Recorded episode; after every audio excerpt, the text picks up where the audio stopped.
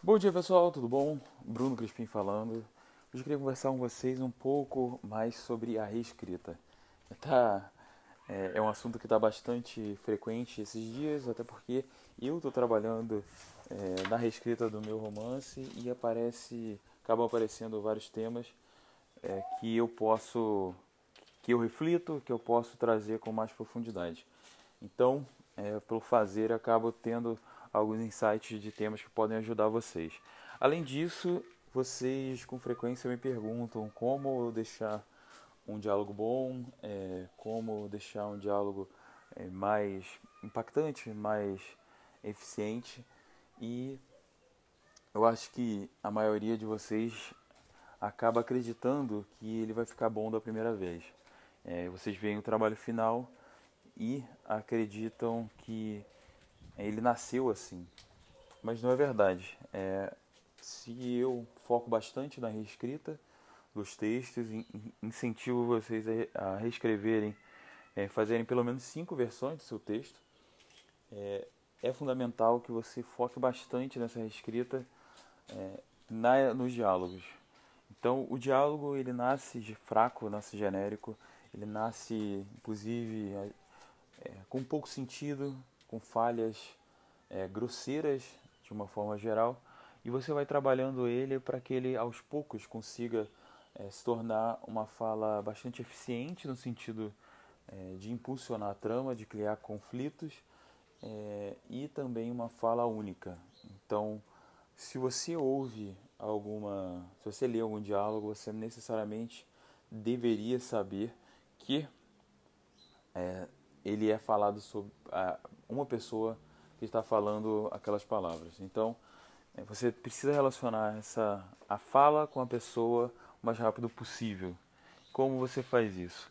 É, conhecendo bastante o personagem, então necessariamente você precisa passar um tempo com o personagem, precisa aprender um pouco sobre, não só sobre a ficha dele, mas bastante sobre a personalidade dele. É, você precisa, isso é como uma pessoa, a gente, a gente conhece melhor a pessoa conforme a gente vai passando um tempo. Obviamente a gente precisa estar bastante atento nesse tempo que a gente passa com a pessoa, mas a gente precisa passar um bom tempo com ela para a gente entender. Uma vez que você conhece melhor essa pessoa, e isso acontece muito ao final da primeira versão, chega a hora de fazer uma segunda versão e nessa segunda versão é bastante é reescrever o texto todo. E na terceira versão, quando eh, você já chegou ao final duas vezes, nesse momento que eu indico que você comece a trabalhar mais focado no diálogo.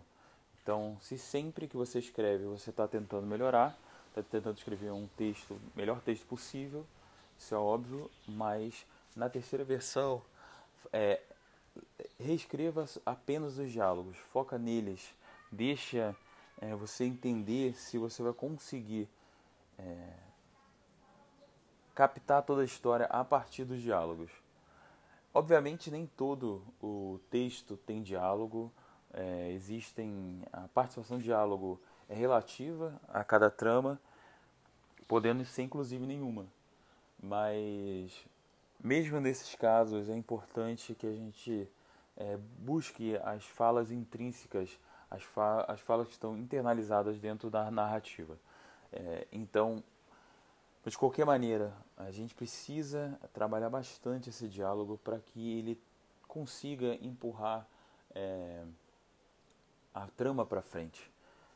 Então, quando você for fazer essa revisão específica do diálogo, você vai lendo só os diálogos das tramas, reescrevendo, é, de cada cena, aliás, é, e você vai percebendo que a história vai ser empurrada para frente. Se o diálogo não estiver empurrando a, a história para frente, a trama, não estiver criando conflitos para a trama, você precisa rever ele de uma forma mais estrutural, porque é, ele não está sendo eficiente. Quando você fala alguma coisa, quando você coloca um diálogo dentro de uma narrativa, ele tem que ser uma parte, necessariamente tem que ser uma parte importante. É, não adianta, se vocês quiserem fazer uma, um estudo, vocês observem em diálogos de bons filmes e vocês vão perceber que eles nunca é, falam coisas banais. pessoas quase nunca desligam o telefone, elas nunca se despedem ao desligar o telefone, simplesmente desligam.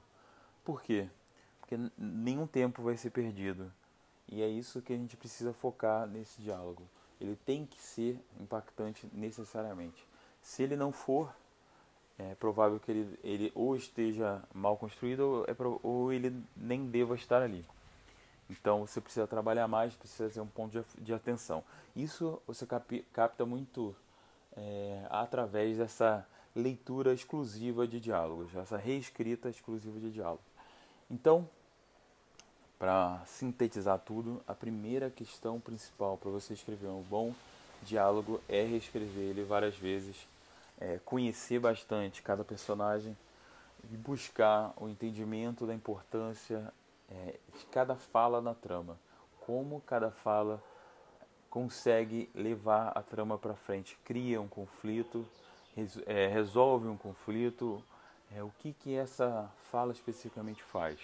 E por fim, a cereja do bolo é quando você consegue deixar com que cada personagem fale de uma forma única, de, ao ponto de o leitor conseguir reconhecer essa personagem pela fala. Quando ele começa a falar, você fala, ah, é fulano que está falando. Você não precisa botar aquela tagzinha como é, não sei quem disse. Não, isso já está implícito só pela fala.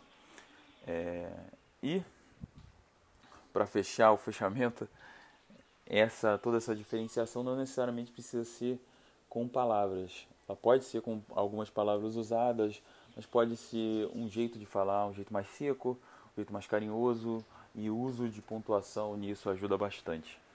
Beleza? Abração pessoal e até sexta-feira. Tchau, tchau.